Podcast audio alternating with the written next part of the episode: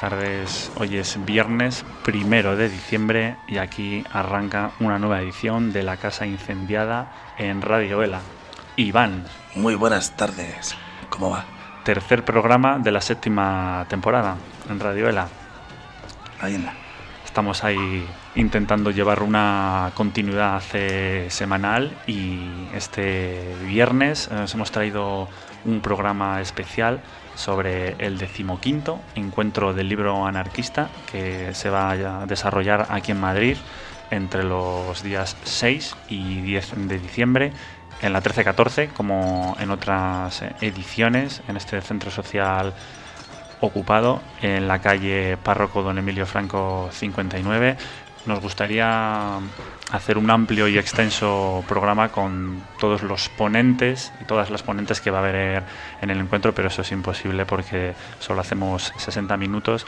Así que en este breve tiempo para este extenso programa del decimoquinto encuentro del libro anarquista, vamos hoy a hablar un poquito con las personas que van a participar o van a ser ponentes de las charlas de tecnología, control social y almacenamiento de datos genéticos el turismo mata los barrios, estados de emergencia y control militar y por último sobre la charla drogas y movimientos políticos. Tenemos eh, cuatro entrevistas, cuatro conexiones telefónicas que vamos a ir sacando muy poquito a poco.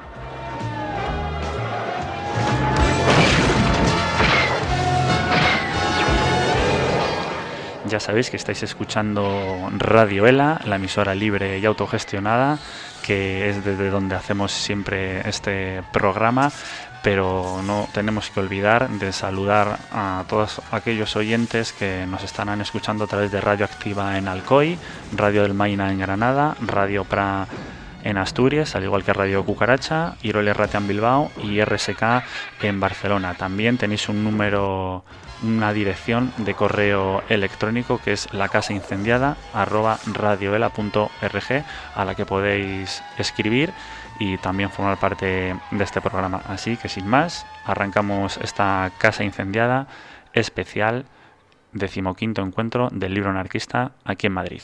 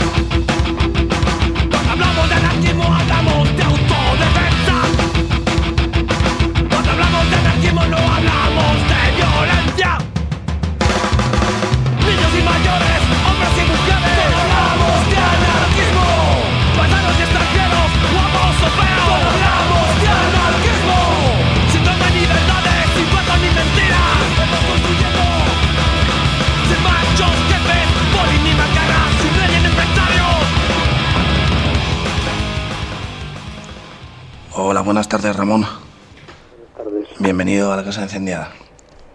Muy bien.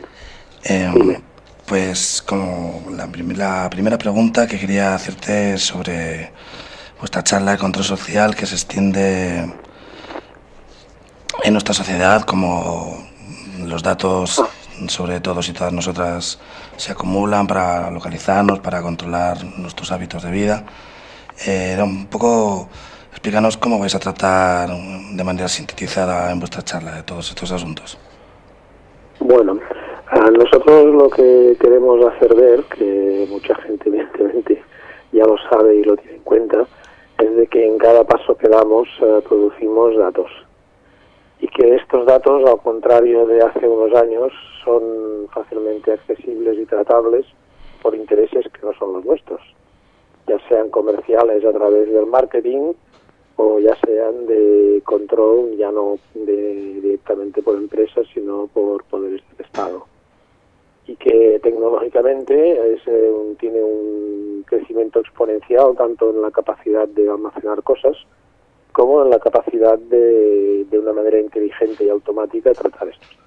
¿Cómo nosotros mm, y nosotras, sin darnos cuenta, vamos dejando este rastro tecnológico en el día a día?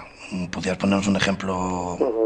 Bueno, yo me levanto y a primera hora de la mañana y lo primero que hago pues es tomar una ducha de agua caliente, tengo un calentador a gas, pues el contador inteligente la compañía de gas va almacenando datos sobre el consumo de gas.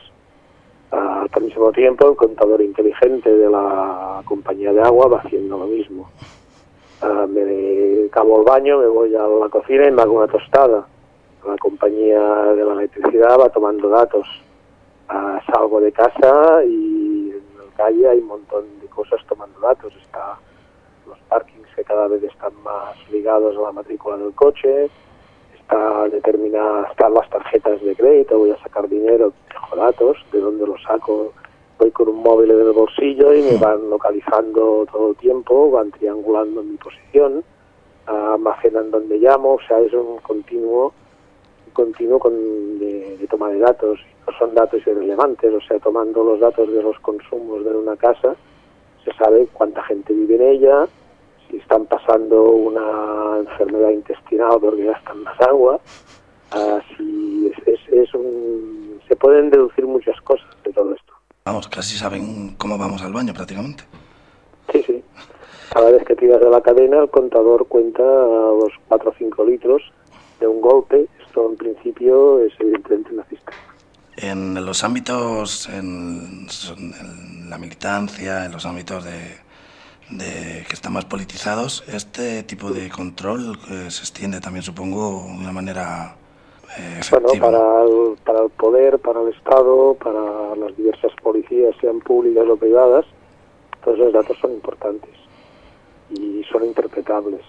Ahora bien, lo que siempre se tiene que dar claro es de que no hay que coger la vía de sentirse perseguido y observado continuamente. Hay que ser consciente de ello y hay que esto puede que afecte en algunos aspectos de lo que haces, pero tampoco hay que dejar de hacer las cosas, no hay que dejar de reír, de disfrutar y de disfrutar también de la, de la política y de la acción. O sea, aunque si tú sabes que hay una cámara grabando en un sitio, pues elúdela, ¿no? Si vas a salir de casa y no quieres que sepan dónde está, pues déjate un móvil en casa Sí, pero sin autocensurarnos, ¿no? Sin cogernos la, la... Es que es muy fea la palabra de paranoiarnos, ¿no? Pero tampoco es una cosa que no, no, no la he pensado, pero eso de hablar de enfermedades y tal es un poco una, una manera de hablar que es más de ellos que no Entonces es de no obsesionarse con el control, tenerlo en cuenta, saber que existe y cuando necesites eludir, eludirlo. Claro, si tú uh, tienes un teléfono móvil y todo el tiempo lo tienes en marcha y con la geolocalización puesta, y entonces de repente vas y apagas la geolocalización, uh, también es un dato. O sea, si vas a hacer algo que no quieres estar geolocalizado, déjate el móvil en casa.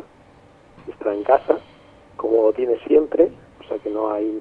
O sea, es, es saber lo que, lo que estás haciendo y procurar o no hacer determinadas cosas o hacerlas con cuidado. ¿Cómo se están utilizando estos datos de almacenamiento, de control y seguimiento a nivel, ya no hablo solo de Estado, sino a nivel comercial? Bueno, la, de hecho, todo, el, yo creo que prácticamente todo el control social moderno nace del marketing y de la necesidad de segmentar los consumidores y llegar a ellos. lo que luego han sido herramientas oficiales, antes han sido herramientas de, vendedores. De marketing. De marketing.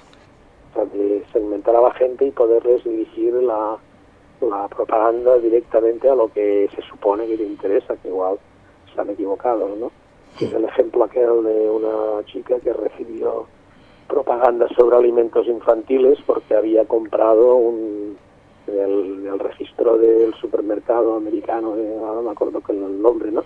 Pero que había comprado un fármaco contra las náuseas, pues ya le llegaba la propaganda de, de pañales y de papillas y de leches maternizadas. Eh, fue un escándalo porque además, pues claro, esto es intrometerte en la vida de la gente, ¿no? Sin llegar a, a cosas tan evidentes, pues el, el marketing está en el origen de la mayoría de técnicas de segmentado. Pero luego además ahora almacenar es mucho más barato que antes. Antes almacenar tenía un coste y el coste ha caído en picado. Entonces ahora se pueden guardar datos que no tienen una utilidad ahora mismo, esperando que la tengan. O sea, se habla de los datos oscuros, que es se dice que es bastante más del 70% de los datos que se acumulan y que algunos dicen que son más, llegan al 80%, y son datos que ahora mismo no tienen ninguna utilidad. Los guardan porque ahora mismo es barato. Se cuenta antes cuando las cámaras de vídeo eran analógicas, guardar los datos era un coste muy grande. Tenían un armario con 365 cintas y cuando pasaba un año pues volvían a, a borrar la otra. Ahora no, ahora mm, pueden almacenar a un, por un coste bajo, pueden almacenar imágenes indefinidamente. Y aunque la ley dice que las tienen que ir cancelando, cancelar no significa borrar, significa que no son accesibles. Pero en un momento dado que sea necesario, pueden serlo. ¿Hasta qué nivel entonces llega todo este tema de mercadería de datos y de seguimiento de nuestras vidas? Ah, que es una especie de mercado del Big Data o algo así? Bueno, ahora mismo hay un boom de, también de marketing dentro del mismo sistema de marketing y se está exagerando el valor de los datos. Los datos tienen un valor, pero tienen un valor hasta un cierto punto. Hasta que alguien no los necesita no valen nada. Entonces todo el mundo dice, ah, los datos son oro. Bueno, sí son oro en el momento en que tengan un valor, en que alguien quiera comprarlos. Si nadie los quiere comprar, no valen absolutamente nada. Entonces ahora mismo, pues las compañías que elaboran software, sistemas de inteligencia artificial para tratar grandes masas de datos, pues están vendiendo que es oro puro. Y oro puro, pues lo es una parte. Otra parte ahora mismo no lo es y a lo mejor no lo llega a ser nunca. Por ejemplo, la compañía la Telefónica, una filial de la Telefónica que se dedica al han hecho una cosa a medias con la Universidad de Oxford y la Policía de Londres de prevenir delito, de predecir el delito en función de un montón de, variables. Han cogido las estadísticas de delitos, han cogido las estadísticas de actividades de los móviles, ah, dicen que anonimizados, de hasta de temas meteorológicos y con esto han hecho un algoritmo que dicen que predice las los delitos. Esto es, yo creo que en parte, en buena parte, aunque en parte sea cierto, en buena parte también es propaganda. Porque ahora mismo esta filial de Telefónica está vendiendo productos. Al propagar esto, por una parte se hace propaganda y por otra parte nos asusta. ¿Qué límites legales o, o qué tipo de control hay sobre estos procesos en nuestra actual sociedad? Bueno, los límites legales aquí los tenemos. Está la Ley Orgánica de Protección de los Datos y alguna normativa autónoma, autonómica. Hay una serie de agencias, de Madrid hay una agencia, en Cataluña hay otra, en España tienen otra agencia también de protección de datos, que en teoría velan para que los datos personales, o sea, los que van ligados al nombre, no sean accesibles a, a mercaderes ni a represores pero en la práctica, si tú te pasas por la calle y vas mirando las videocámaras que hay en comercios, en comunidades de vecinos y en, diferentes instalaciones, y miras las que tienen el cartelito que es obligatorio que las tengan, las que son legales, verás de que cámaras legales son minoría, o sea, las cámaras que están controladas por las agencias son una minoría y eso es una cosa fácil de vigilar. O sea, es una cosa que es evidente, que todo el mundo puede ver lo que está una cámara sin su correspondiente señalización. Entonces, si esto con las cámaras, que es una cosa que vemos, no está realmente, no hay un control por parte de las administraciones que supuestamente se dedican a controlarlo, imagínate con los ficheros que están en una empresa ahí guardados y que nadie, excepto gente que trabaja en la empresa y que por lo tanto está cautiva de los intereses de su empresa, qué tipo de vigilancia puede tener. O sea, el número de expedientes que se abren por falta de custodia de datos son por más que nada por datos tomados mal y por errores de la empresa que hace que afloren los datos. Pero realmente control, las agencias de protección de datos, control, control real sobre el tema no. Es una, una fantasía, una, una manera de tenernos, de, tranquilizarnos. Hmm. Sí, porque la calle está llena de cámaras y ninguna tiene cartel, vamos. Hay muy, hay muy pocas, muy pocos cámaras que sean legales. Hmm. Hay poquísimas. Luego, cuando alguien denuncia una cámara porque está enfocando la calle y no la puerta que vigila, cámaras públicas que son legales, un cartel, se encuentra con que las agencias o no te hacen caso o tardan mucho en hacerte caso y muchas veces eh, en lugar de, sancionar, que es lo que, te, lo que te harían si fueras tú, lo que hacen es recomendar cambios y entonces pues, no, no hay una, una, una intención de obligar a que las cámaras sean todas todas legales. Y si esto no, no ocurre con las cámaras, que, que eso ya digo, que son es una cosa que se ven.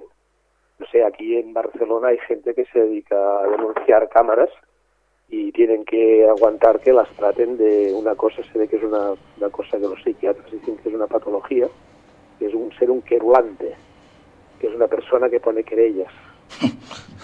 Y, eh, o sea, en lugar de ser la, las, a los que colocan las cámaras los que están haciendo daño a la gente, resulta que son ellos que tienen la, perturbación de, quejarse. O sea, que, vuelven la, la, cosa al revés. Pero de así, haciendo acciones de estas tipo ciudadanistas, por decirlo de manera, hay gente que ha logrado que condenaran a la Caixa, por ejemplo, a 12.000 euros de multa por invadir con sus cámaras la calle. Y Ramón, eh, brevemente, insistir mucho. Ramón, brevemente para despedir, eh, ¿cómo podríamos eh, evitar estos seguimientos? La gente, ¿cómo se pueden borrar un poco nuestros pasos? Ah, teóricamente, cualquier dato captado, para tú puedes cancelarlo. Pero hay muchas, muchas trabas a que puedes realmente hacerlo. O sea, entrando en el caso de las cámaras, ejemplo, que es más grande te encuentras con que, primero, tú no puedes examinar la grabación, porque sale otra gente. Entonces la gente, otra gente que sale, ah, quedaría expuesta a tu, a tu mirada. Entonces tú has de facilitar una imagen tuya, que sea autentificada. Y alguien, alguien de, de los que se gestiona el fichero, mira donde apareces y te dice que lo cancela. Y la palabra cancelar un dato es una palabra que es engañosa porque eh, en ningún momento tiene el significado de borrar. O sea, puede que en algunos casos se borre, pero sin borrarlo, si no es accesible, eh, está cancelado. Entonces, eh, esto pasa con los datos de las cámaras, con los datos médicos ya ni te digo, o sea, es para el sistema sanitario, para la medicina, que alguien quiera cancelar sus datos es una, una aberración. Eres un retrógrado, un loco, y más para allá los datos de las compañías, o sea, en teoría se pueden cancelar, pero bueno, no sé si tú alguna vez te has apuntado a un boletín electrónico de esos medios empresariales y tal, y luego has intentado decir, bueno, pues ya no quiero recibirlo más y has tenido que mandar una docena de mensajes y a veces ni siquiera así logras que te borren. O sea que la, la, cláusula aquella de que en cuando tú digas te van a quitar del fichero y no te van a mandar nada más, uh, ni siquiera uh, sirve para que te dejen de mandar por, por no, la suya. Te siguen mandando, te siguen mandando.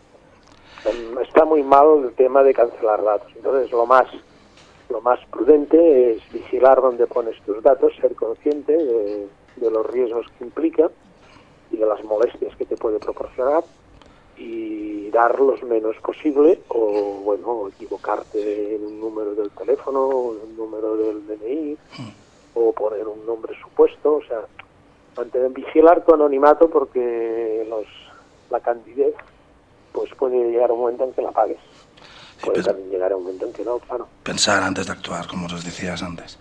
Bien, Ramón, como decíamos antes, vosotros vais a dar una charla en el encuentro del libro anarquista, que será el sábado 9 de diciembre a las 11 horas, eh, con el colectivo al que representas, que es Negre y Verde. sí Eh, convocamos a los oyentes a que se pasen a, a escucharos y a aprender más sobre todos estos temas. muy bien Nos vemos allí. Pues muchas gracias Un saludo, muchas gracias. Salud.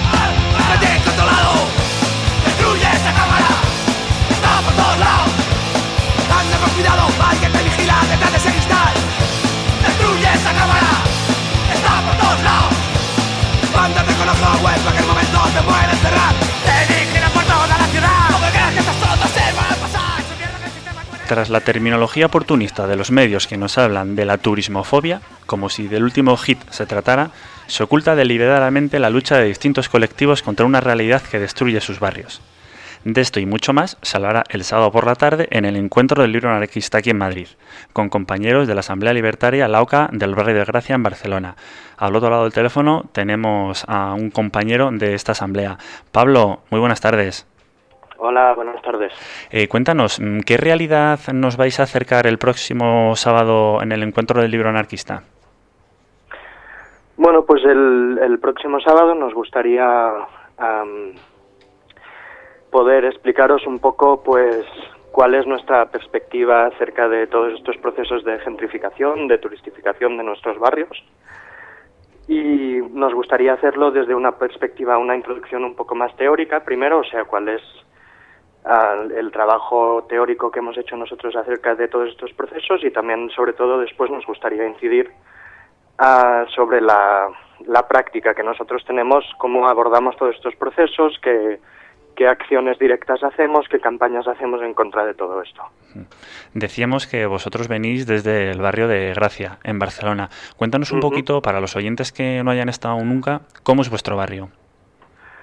Bueno, el barrio de Gracia es un, un barrio así que, pues arquitectónicamente o, de las calles y de las plazas es un barrio muy bonito, muy mono, ¿no? Con, con árboles por las calles, con obra antigua, todo como muy cuidado, muy, muy, bueno, muy bonito, muy mono, que se diría. Y es un barrio que históricamente siempre ha sido un barrio pues obrero y también había hay un, un colectivo importante, un colectivo gitano que vive en, en que vive o que ha vivido sobre todo en el barrio de Gracia. Y esto pues desde hace ya unos cuantos años pues cada vez se ha visto la la transición de cómo ha ido pasando de esto, de ser un barrio sobre todo popular y de clase trabajadora, clases más bien bajas, ha ido transicionándose hasta esto de un barrio donde sobre todo ahora pues se ven muchas muchas tiendas así, pues lo podríamos llamar hipsters. Es un barrio donde viene mucha mucha gente de clase alta, pero que le gusta como todo lo que es más bohemio, mm, gente que que por cuestiones de trabajo pues igual trabajan durante un tiempo del año en Barcelona, durante otro tiempo del año trabajan en otra ciudad y entonces tienen su apartamentito en Gracia para las épocas que están trabajando aquí en Barcelona y, bueno, cosas así. ¿Y por qué el turismo está destruyendo vuestro barrio? Bueno, lo está haciendo en, en, diversas formas, en, diversas perspectivas, diversos aspectos. uno primero, bastante importantes en, en el sentido, en el, en el punto de vista más económico. Es decir, el, hecho de llegada, la llegada de turistas que, que, se alojan en apartamentos turísticos o también la llegada de, de estas clases que te decía que, que buscan lo bohemio, clases más altas que buscan cosas bohemias, pues esto ha hecho que suban muchísimo los precios de los alquileres de, de, de la vivienda. En, eso como igual primer factor, ¿no? Y eso pues causa evidentemente la expulsión de, las vecinas que, no pueden permitirse eh, estas, estos nuevos alquileres. Luego acompañado pues está la subida de precios de, de, productos básicos que va asociada a, la subida de los alquileres, a la subida del poder adquisitivo de la gente que viene a vivir al barrio, pues la, el precio de la cesta de la compra, digamos, pues también como consecuencia se ha visto como que que ha subido mucho. Y luego hay otras otras cosas que también creemos, bueno, que, que se ven claramente que están destruyendo nuestro barrio, pues se está perdiendo mucho tejido asociativo, porque toda esta gente, pues en general no, bueno, los turistas como son, digamos, vienen temporalmente, pues de tejido asociativo les, les importa bien poco, y luego todas estas clases que más, más de, de mayor poder adquisitivo, pues tampoco tienen, aunque vivan de forma más temporalmente, o sea, más tiempo en el barrio, tampoco tienen ningún tipo de interés en, movimientos asociativos o cosas así. Y por último, pues se pierde un poco la identidad del barrio. O sea, antes había cosas, los negocios, las actividades, las fiestas que se hacían eran cosas pues muy del barrio, muy muy propias del, del carácter de la identidad del barrio y todo esto pues está cambiando hacia pues como este modelo uniformado de tanto de consumo como de ocio y se pierden estos elementos que eran característicos de nuestro barrio. ¿Y cómo estáis articulando la lucha allí en el barrio de Gracia contra este turismo que está matando vuestro barrio? Pues por un lado, eso es una cosa buena, una cosa que a mí me parece muy agradable de esta lucha es que hay mucha gente de todavía que vive en el barrio y que lleva mucho tiempo viviendo en el barrio, pues que nota estos efectos. Entonces hay muchos movimientos, desde movimientos anarquistas hasta movimientos que podrían ser un poco más reformistas o un poco más, yo qué sé, menos combativos o menos críticos con el sistema, pero que aún así se juntan, intentan pues revertir todo esto o frenar todo esto o recuperar lo como las identidades del barrio. Entonces hay, hay bastantes luchas asociativas desde las cuales hacemos pues desde campañas de, de bueno de desmitificar el turismo, campañas de boicot a apertura de nuevos espacios. Ahora muy recientemente quieren abrir una o bueno ya han abierto una, una casa de, de Gaudí la Casa Vicens y hicimos pues un, pequeño acto, una pequeña campaña ahí delante de la casa para, para denunciar todos los efectos negativos que eso conllevaría. Y luego pues también tenemos una, una lucha más, más de acción directa, que también desde la acción directa intentamos pues mm, boicotear o señalar todos, todos, todos los negocios que, que aprovechan estos procesos de gentrificación o que los causan para, para generarse su propia riqueza. Eh, vosotros que estáis inmersos en esta lucha contra el turismo, eh, esos mitos que siempre hemos oído de los eh, grandes beneficios del turismo, ¿cómo los pretendéis tumbar? a los mitos me refiero más puestos de empleo, mayor riqueza en el barrio, porque va a haber más gente dispuesta a consumir. ¿Cómo les dais la vuelta? Bueno, realmente de estos mitos hay, hay muchos y es una cosa que, queremos ahondar también en, en, la charla, o sea que queremos, una parte de la charla va a ir muy enfocada en esto. Pero para, para brevemente comentar estos dos que me has dicho, que igual son como los más evidentes, ¿no? De creación de puestos de trabajo y, y, que llega riqueza a la ciudad, que son como los dos argumentos más, más, más utilizados, pues por un lado es verdad que se crean puestos de trabajo, pero también hay que decir que se crean a base de destruir otros, o sea, mm, se abre un bar, pero se ha cerrado el colmado que había antes. O sea, bueno, tanto como creación de nuevos puestos de trabajo, igual es más bien una transición de puestos de trabajo. Y luego estos nuevos puestos de trabajo que se crean son absolutamente precarios, o sea, son trabajos que están en una precariedad total. Son trabajos, el 86% de, estos, de los contratos del sector turístico son temporales, la mayoría pues de tres meses de la temporada alta del turismo y o bueno o, contratos de mayor tiempo pero en, principio son mayoritariamente temporales. Y la, la media del el salario que se paga en estos trabajos es en el mejor de los casos la mitad de la media del salario que se percibe en, en Barcelona. O sea ya de por sí son tanto de condiciones como de salarios son trabajos absolutamente precarios y luego la, la riqueza que genera esto en, en, en, general a la ciudad o al barrio en concreto, hemos estado también mirando, hemos hecho un estudio sobre, sobre cómo se distribuye esta riqueza.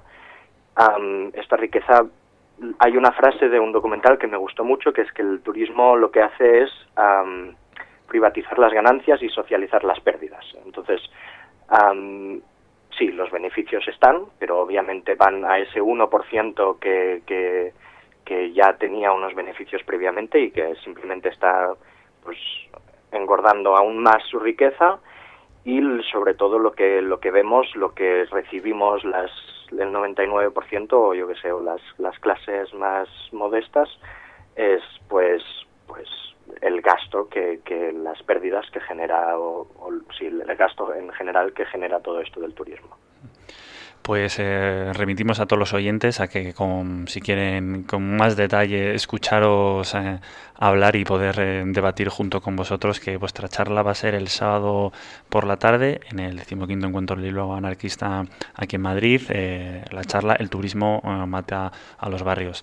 Pablo muchísimas gracias por participar y nos vemos el sábado en el encuentro. Muchas gracias a vosotros por llamarme y, y sí, eso nos vemos el sábado, espero a ver a ver qué tal va todo. Un abrazo. Un abrazo. Hasta pronto.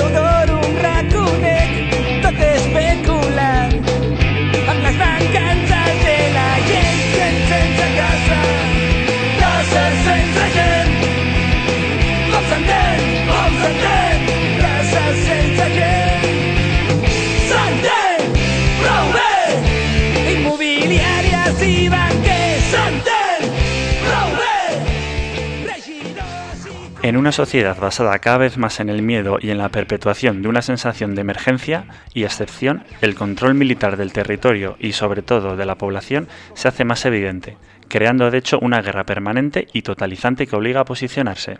El control militar del territorio y de la población aumenta y el poder aprovecha cada ocasión para reafirmar su entramado de dominación. Con esta breve descripción se desarrollará la charla Estados de emergencia y control militar.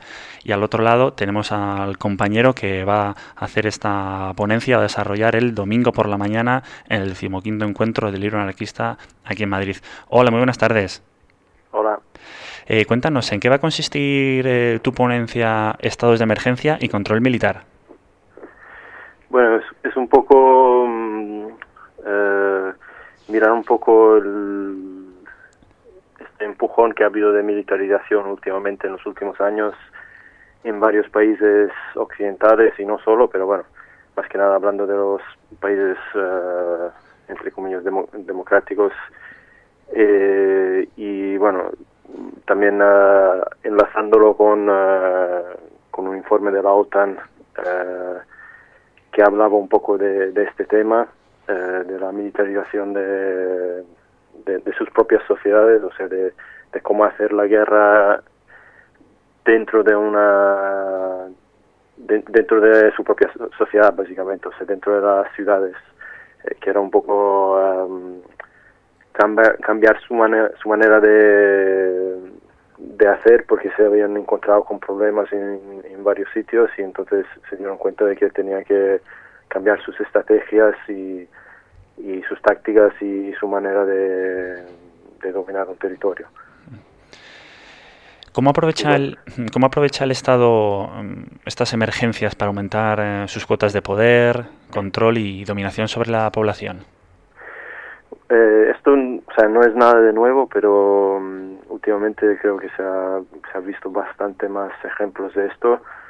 Eh, o sea que cuando hay una emergencia que puede ser real o, inventada, o sea, se, lo pueden inventar ellos mismos, eh, pues hay, como dos lados. Por un lado está el hecho de que ellos intentan em, como reorganizar eh, el, el, Estado, reorganizar la situación, la sociedad o un territorio para poder dominar aún más eh, y por otro lado, bueno, es también una ruptura cuando es una emergencia real, por ejemplo, un terremoto muy grande, unas inundaciones muy, muy grandes, cosas así, eh, pues realmente son, son momentos de ruptura eh, en el cual el, poder del Estado desaparece en, un cierto lugar.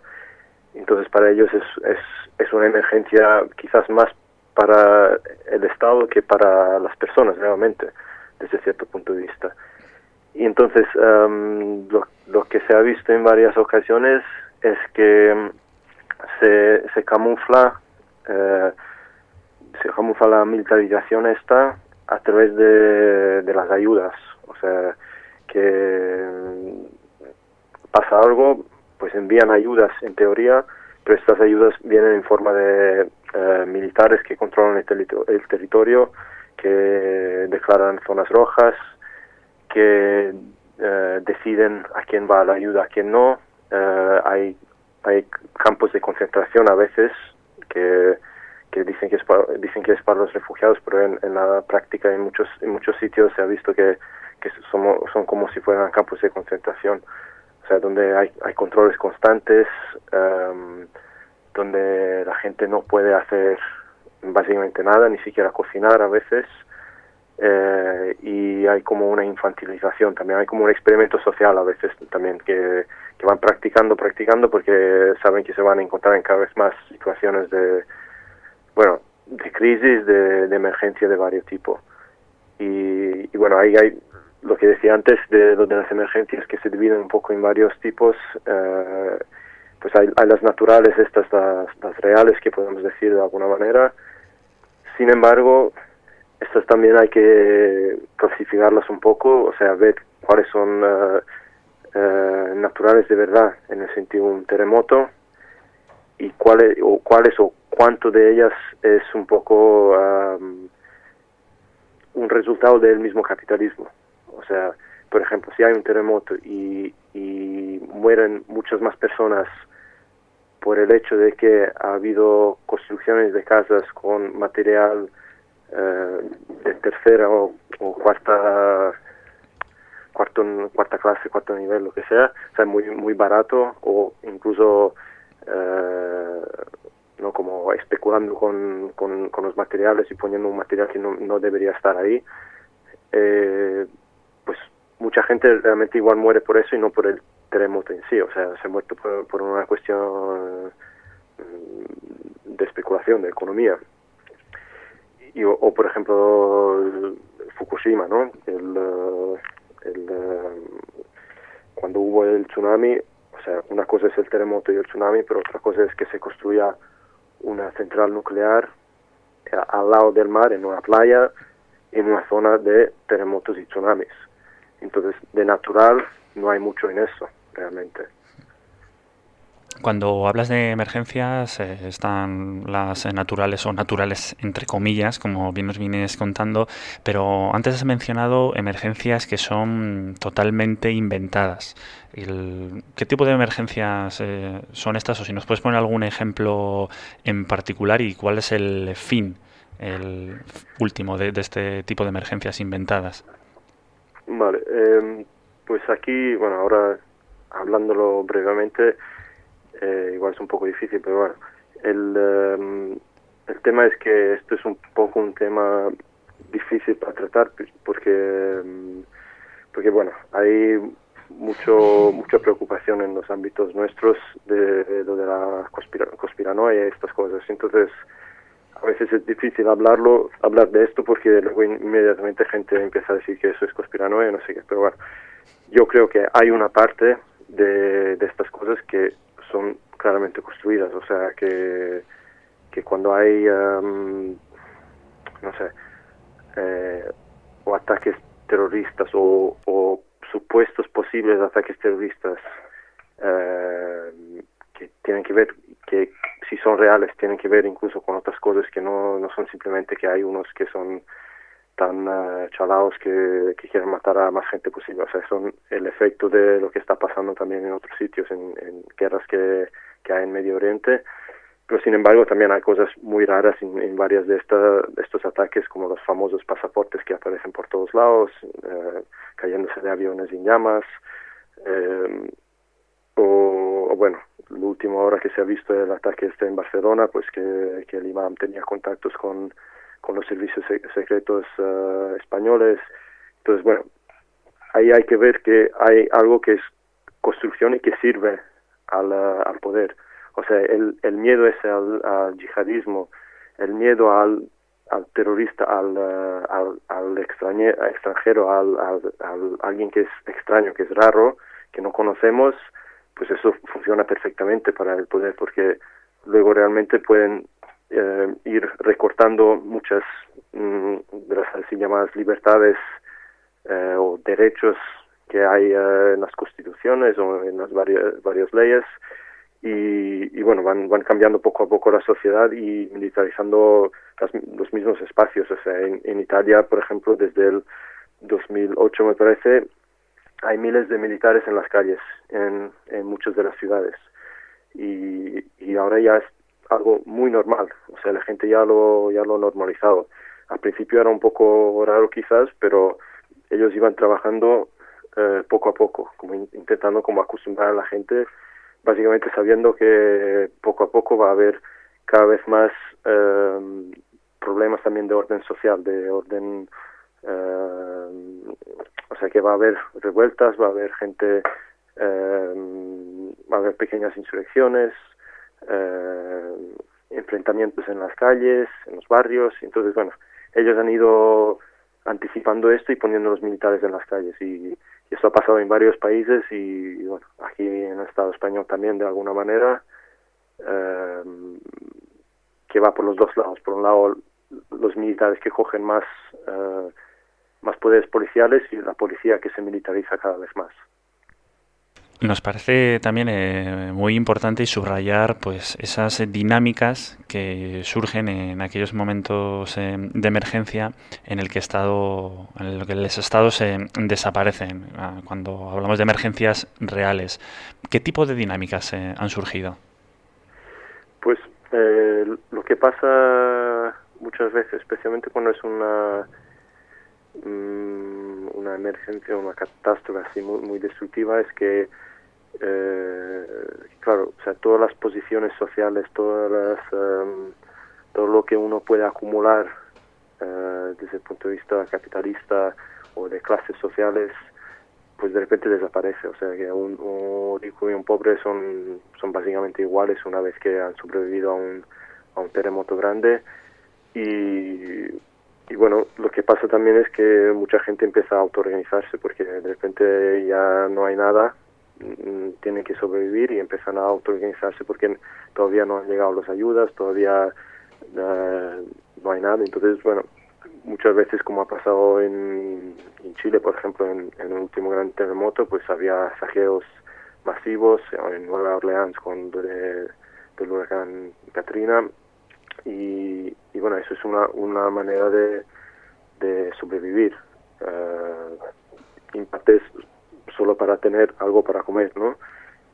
Y entonces ahí es como que la gente también muchas veces se da cuenta de que igual no hace falta tener todo el entramado del, del Estado, toda la burocracia, todo, uh, toda la organización, todo el sistema para poder uh, organizarse y sobrevivir. O sea, que, que no tienen que delegar. Entonces eso es un, un, miedo que tienen desde el poder, o sea que se caen los palacios del poder, pero también simbólicamente se, se empieza a caer el mismo poder en ese lugar. Entonces es muy importante para los estados eh, entrar lo antes posible en estos sitios y con más fuerza posible, o sea, hacer ver uh, muy claramente que el Estado está presente y que, que, que el, Estado uh, dirige, que el Estado es el, el dueño de, del territorio y de las personas que viven ahí. Pues eh, muchísimas gracias, eh, compañero, por hacernos este pequeño adelanto de la charla Estados de Emergencia y Control Militar y nos vemos el domingo en el encuentro. Vale, muchas gracias.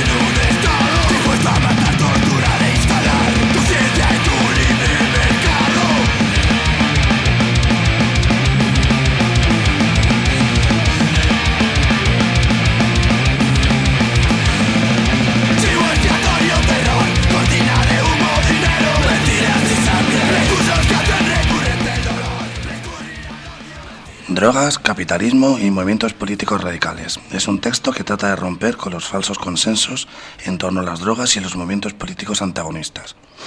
Este texto pone en el centro del debate la necesidad de desentrañar el papel de las drogas en las comunidades políticas que apuestan por prácticas rupturísticas con el Estado y el mercado. Aitor, buenas tardes. Buenas tardes. Eh, así a modo de primera pregunta para entrar directamente al trapo. Eh, ¿Cómo empieza el contacto entre grupos disidentes y las drogas? Eh, ¿Cómo es la historia un poco de, los comienzos?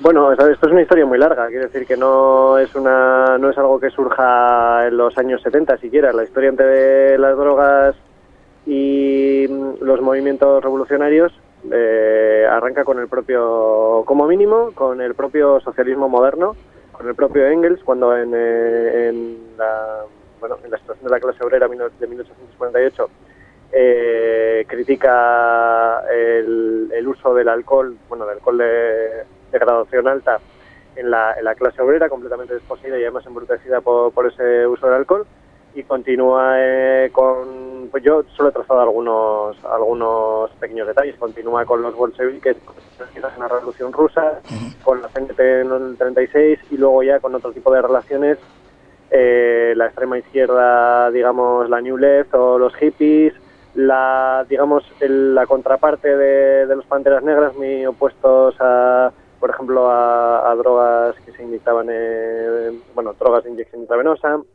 y luego, bueno, pues en el Estado español, eh, la heroína y en el caso de Euskal Herria, pues bueno, eh, incluso grupos armados que, que llevaron a cabo acciones contra, contra vendedores de drogas. Es decir, que es, un, es, un, es una trayectoria larga. Mm, Sí, veo que viene de largo. En las drogas y militancia, ¿cómo, ¿cómo afecta, cómo nos afecta un poco todo esto en el, en, hoy por hoy? Bueno, hay que yo diferenciaría entre dos tipos de drogas, unas son las legales y otras las ilegales, por una cuestión de estatus legal. Sí. Las ilegales eh, plantean, yo creo, sobre todo dos problemas en el seno de los grupos que quieren llevar a cabo algún tipo de política rupturista con el, con el statu quo. Uno es que son ilegales, con lo cual eso hace que la represión, el control social, la extorsión policial esté, bueno, esté más cerca gracias a estas sustancias y por otra parte están las legales, bueno, y luego también tenemos la cuestión del dinero fácil, que eso también dificulta mucho cualquier tipo de relación sana. Eh, y por otra parte tenemos las legales, que yo creo que las legales, eh, digamos que hacen la pinza con la tendencia un poco viciosa, no, en el sentido moral, eh, de, la extrema izquierda de, bueno, de dedicar, de dedicar su militancia al espacio del ocio, al espacio del supuesto tiempo libre y, y bueno, pues digamos, eh, dinamitar cualquier tipo de, alternativa posible al, al capital y al Estado.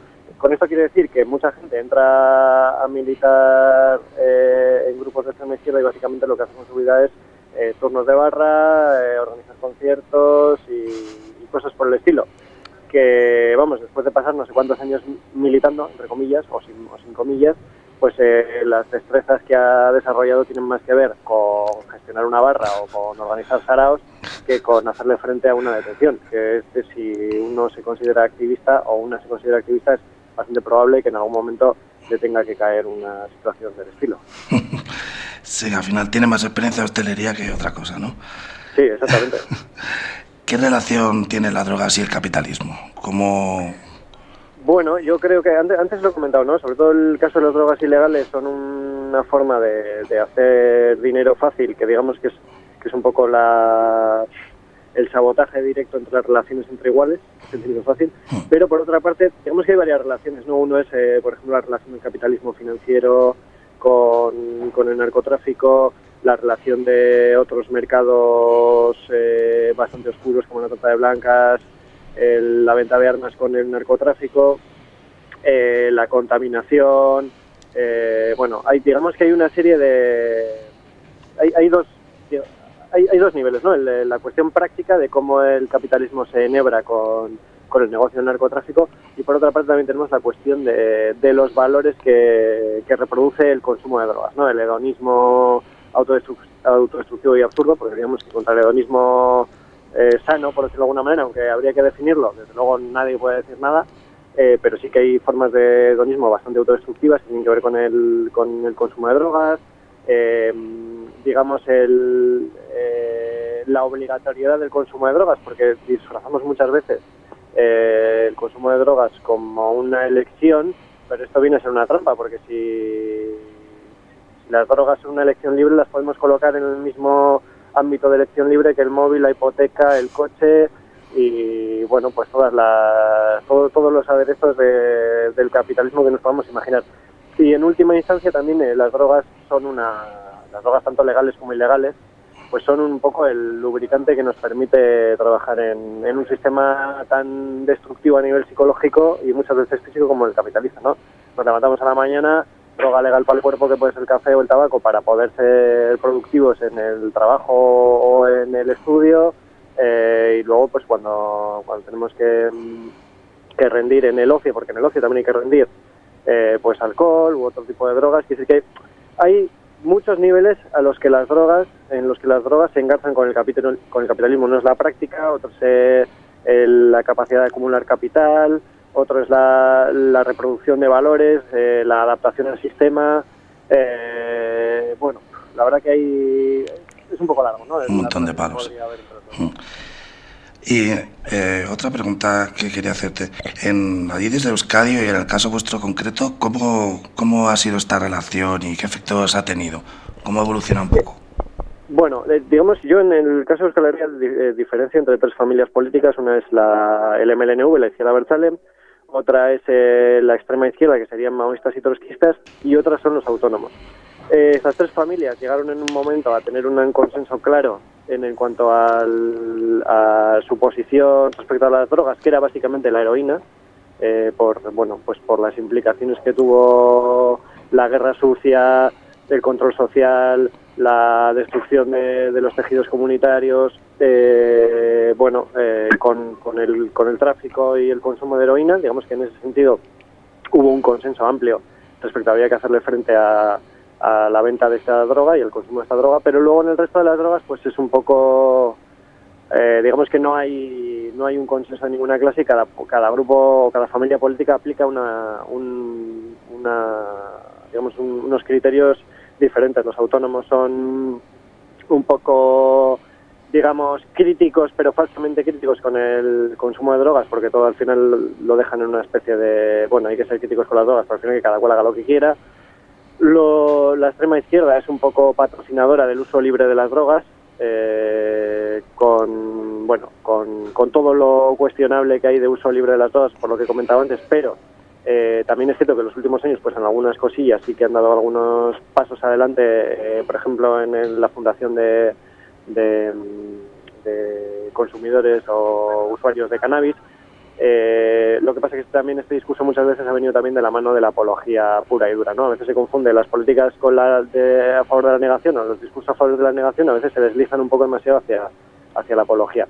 Y por último tenemos el caso del MLNV, que es bastante más complejo, llevaría más tiempo explicarlo, pero sí que es cierto que eh, durante muchos años ha sido un grupo muy refractario a las drogas ilegales, no así a las drogas legales, y en algún momento, por ejemplo, cuando ya la, la tensión de, de la heroína decae, pues se vuelve más permeable en algunos ámbitos a las drogas ilegales y eso a su vez genera contradicciones y a su vez posteriormente genera una, una campaña contra el uso de las drogas dentro de las propias filas y, y bueno, pues eso digamos que genera un cierto eh, discurso que también tiene un, bueno, que tiene sus contradicciones o tiene sus límites y bueno, pues que igual este libro también se, este texto colectivo se, se afana un poco en intentar continuarlo.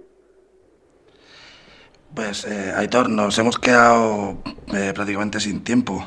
Eh, Te tenemos que despedir aquí, pero eh, invitamos a los oyentes a que el domingo a las 5 de la tarde se pasen por la 1314 eh, al Claro, si no tienen resaca. décima, si no tienen resaca y tienen cuerpo para ello, seguro que sí. Ah, Harán, harán iPod ahí para que se pasen y, y vayan a la charla a escuchar de todo este tema que tiene mucha amiga. Sí, sí, sí, que se acerquen, eh, que podemos, bueno, de hecho lo más interesante de estas, de estas charlas suele ser el, el contrastar opiniones, así que quien se anime, pues eh, yo por lo menos ahí estaré dispuesto a debatir. Muy bien, pues ahí nos vemos. Vale, pues Salud. por favor. Drogas, más y más y más drogas, legales o